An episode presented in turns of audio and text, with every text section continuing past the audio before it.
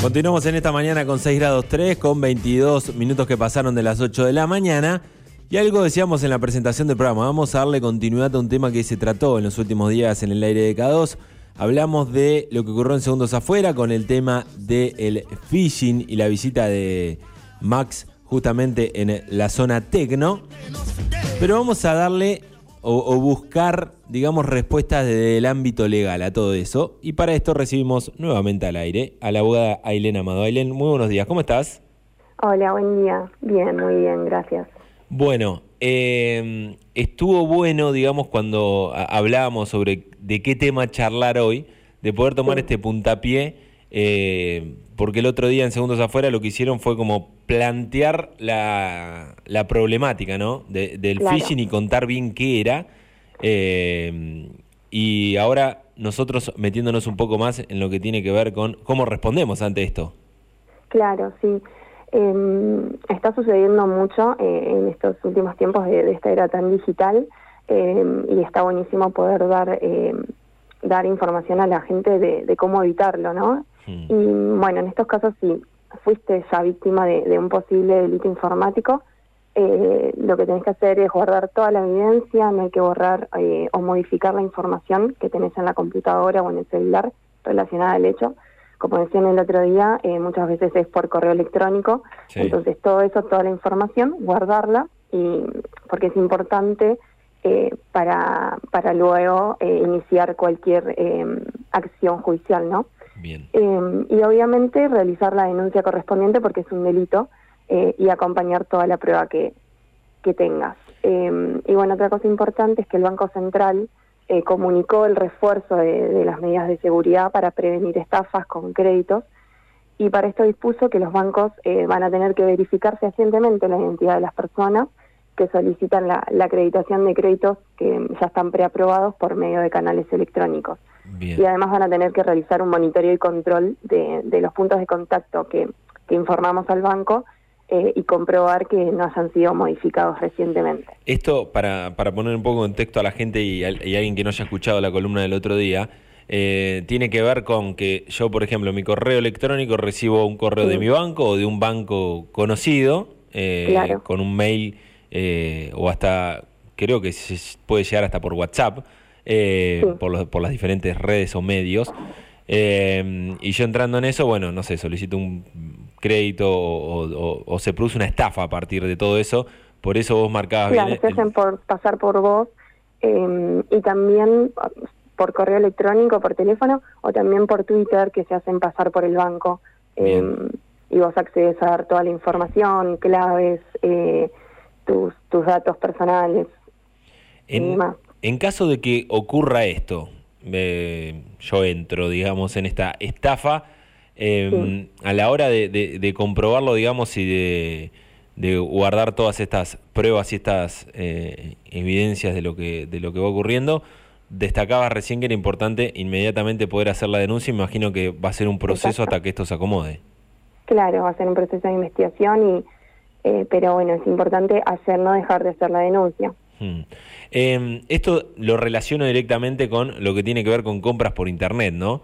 Eh, por ejemplo, yo cuando, cuando realizo una compra y eh, tengo la posibilidad, porque he visto mucho durante la pandemia, por ejemplo, que han compartido en redes sociales alguna imagen de, no sé, se compraban un, eh, no sé, cualquier elemento y porque lo veían barato y finalmente era algo de, miniatura, ponele, no sé, una silla y era una silla chiquita, algo de miniatura, algo más de decoración.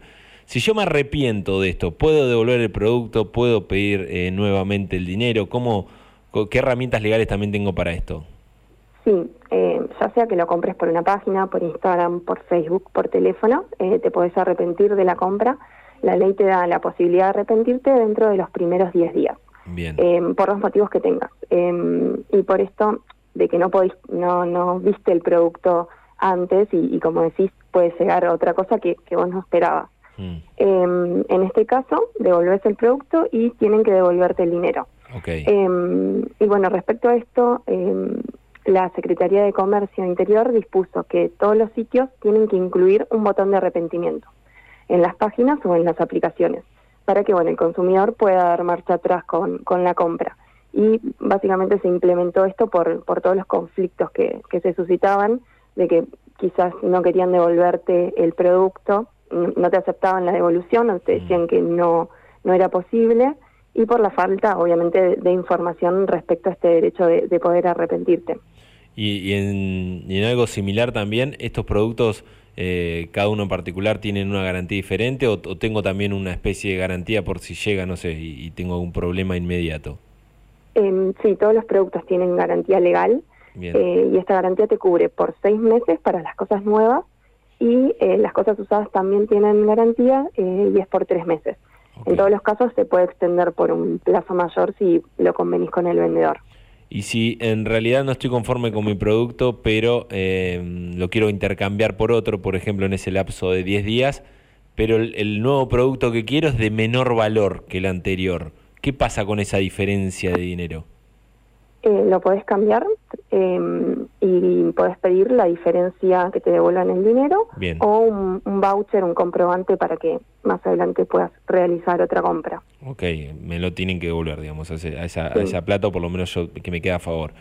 Claro, exacto. imagino que en, este tiempo de, mm, bueno, ha cambiado mucho la, el consumo, digamos, en, el tiempo de pandemia también, eh, con las compras por internet y demás. Imagino que lo legal, ante diferentes problemáticas que se han presentado, hubo algunos cambios. Sí, sí, sí, totalmente. Em, bueno, desde los delitos informáticos hasta, hasta esto, incluso lo que mencionaba, el botón de arrepentimiento, que antes eh, no, no teníamos acceso a eso y no teníamos información de que, de que podíamos arrepentirnos y, era mm, empezar a reclamar. Eh, comprabas algo y tenías que consultar, ¿se lo puedo cambiar? Em, y no, y la realidad es que es un, derecho que, que tenés y, y, tiene que estar visible y tenemos que estar informados de eso. Eh, y bueno, con todo esto de la pandemia, que, que hubo tanto consumo eh, a través eh, de Internet, eh, dice, por suerte, eh, hay más información y, y nuevas, nuevas posibilidades para que sea más fácil para el consumidor poder cambiar las, los productos. Bien, sí, imagino también que desde lo comercial, digamos, de lo, de lo comercial, los que venden los productos también se van sumando a todo esto porque es una una relación de confianza, si tengo buen puntaje. Por eso también cuando te exigen puntuanos o, demás, eh, todo eso también le suma al vendedor. Sí, sí, exacto.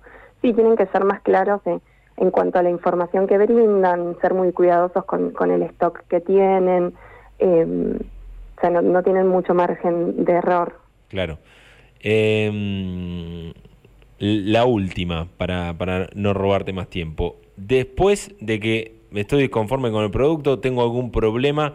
Eh, por lo general, porque lo tedioso de todo esto, digamos, es, hacer el reclamo, que te atiendan, que te puedan devolver. Imagino que lleva un proceso de tiempo que hay que tener paciencia, como decíamos el otro día con los viajes. Eh, ¿Se termina resolviendo favorablemente en un tiempo eh, acorde, digamos, o, está costando bastante? Y es depende del vendedor, del proveedor a veces, con, o sea, siempre para mí hay que arrancar por la línea más fácil, que es eh, llamar por teléfono, mandar un correo, eh, porque a veces eh, lo más simple encontrar la, la solución. Pero bueno, si no obtienes respuestas, si no te contestan, obviamente que hay, canales para, para hacer el reclamo. esto está enmarcado en lo que es la ley del consumidor, así que eh, se puede iniciar una mediación, como decíamos el otro día, mediante COPREC, em, que entras por internet, llenas el formulario, pones tus datos y, pedís una mediación. Eh, obviamente asesorarte con, con un abogado y pedir una mediación privada. Em, pero bueno, siempre es eh, aconsejable ir primero por el llamado al vendedor o, o el correo para evitar después dilatar en el tiempo. Y también, eh, ante todo, estar bien atento cuando se realiza una compra o cuando recibimos estos mails de, los bancos y demás para hacer ese tramiterío. Es preferible ingresar yo al, imagino, al sitio web del banco e intentar entrar por ahí a solicitar capaz algún préstamo que contestar un mail y hacerlo directamente desde ese, desde ese mail que contestamos. Sí, claro, nunca hay que dar, eh, nunca hay que dar los datos. El banco nunca va a pedir los datos personales ni, ni de la tarjeta y demás. Bien. Y bueno, algunos consejos para que, que ya más o menos para repasarlos, eh, para que todo salga bien a la hora de, comprar online es esto de chequear que el comercio donde efectúas la compra tenga un número de contacto o un correo eh, de atención al cliente. Solicitar siempre la factura, porque es la manera de comprobar la compra. Eh, incluso antes de hacer el pago, puedes pedir que te envíen la factura. obviamente, como decíamos, que la, la página sea un, un, sitio seguro, ya que vas a estar incorporando los datos personales y la tarjeta.